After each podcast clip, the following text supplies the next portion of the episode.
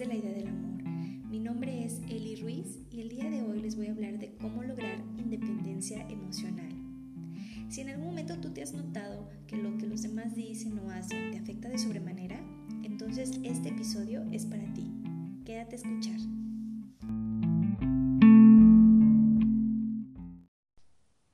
Bueno, entonces comenzamos con este episodio, chicas. Para iniciar, primero tenemos que entender qué es la dependencia emocional. La dependencia emocional es vernos afectados por las acciones o conductas de otros.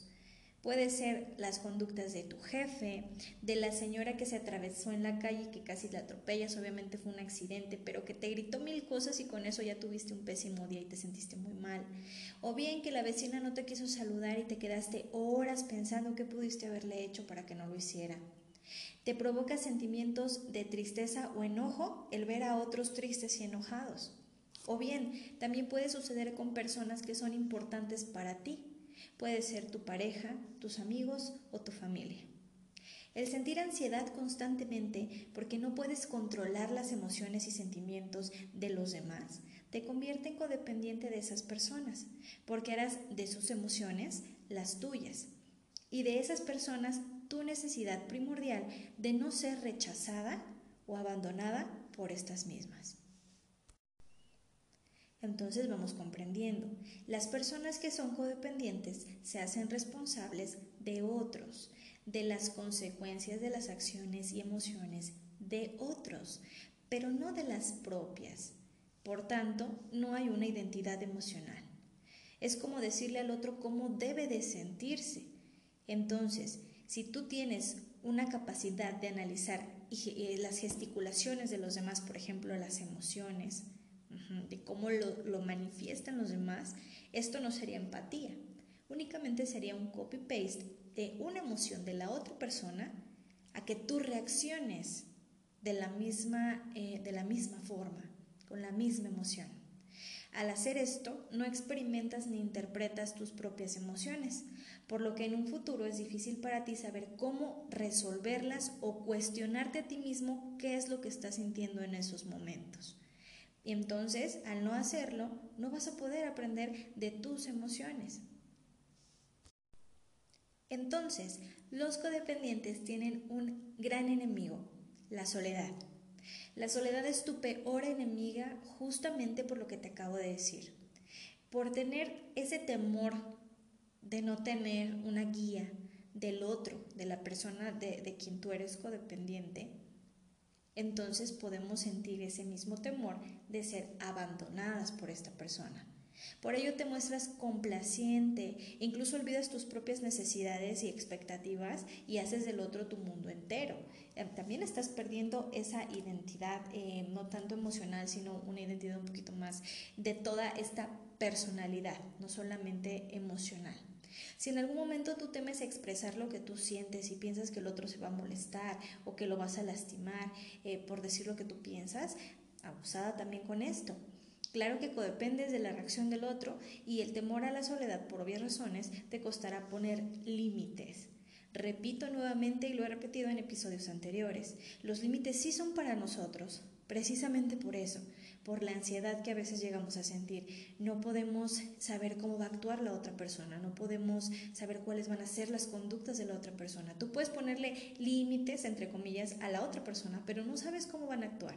Pero algo que tú sí tienes eh, esa certeza es de cómo vas a actuar tú. Por eso los límites son siempre para ti. Entonces, te repito, sería un poco difícil para la persona codependiente poner límites por el temor a que te nulifiquen, a que descalifiquen tus sentimientos, tus emociones y en algún momento se te deje o se te abandone, como te lo dije con anterioridad.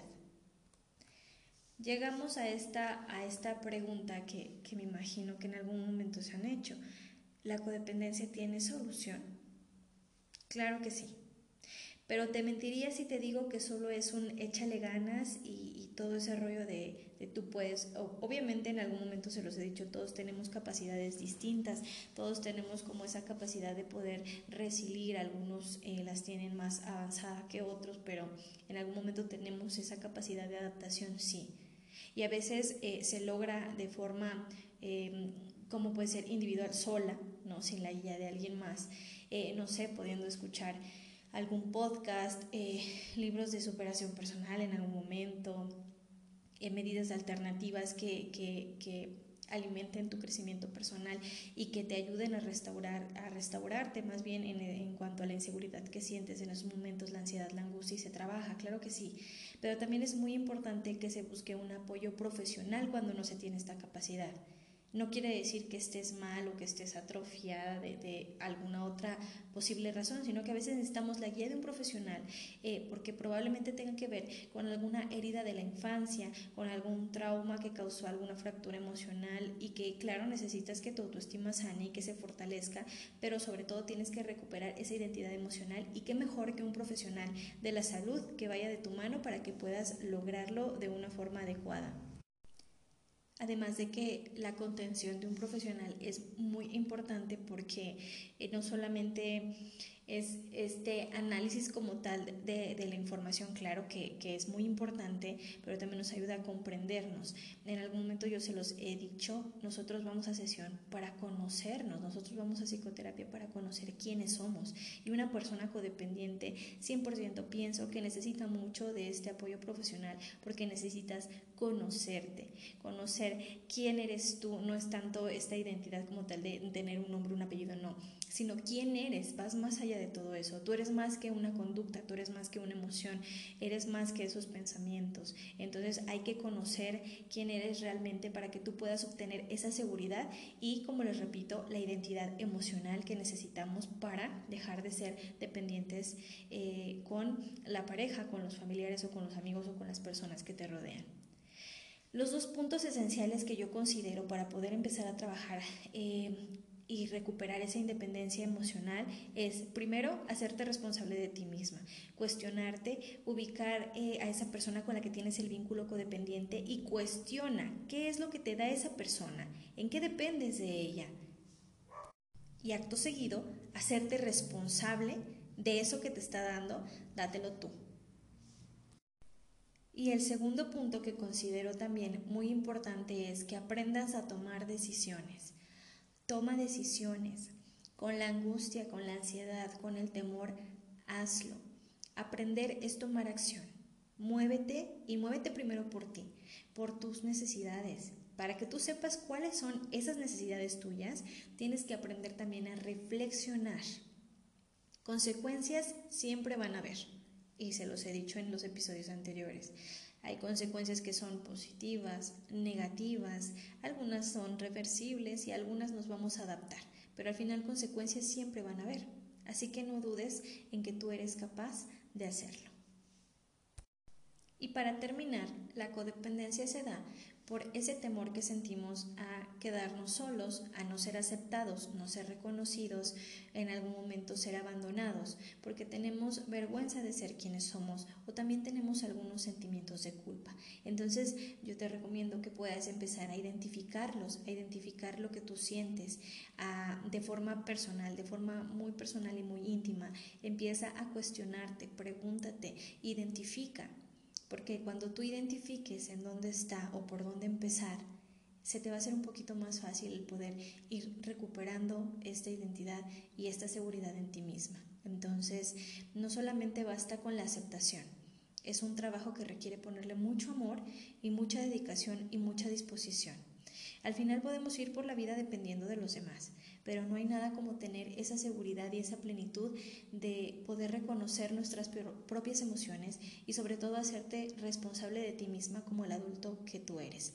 Entonces, recuérdalo siempre, tienes la capacidad de hacerlo. Así que por favor, hazlo.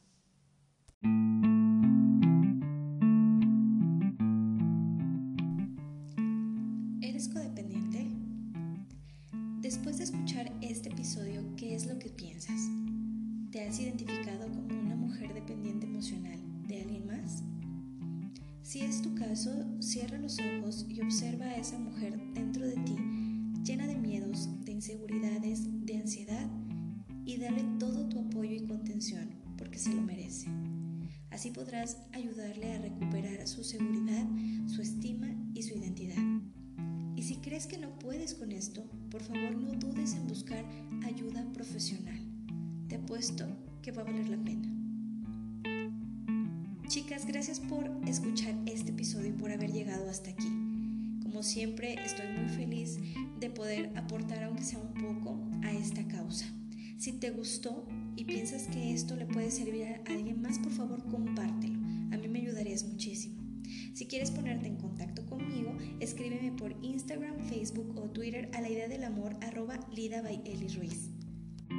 Y como en cada episodio, te mando un abrazo largo a distancia.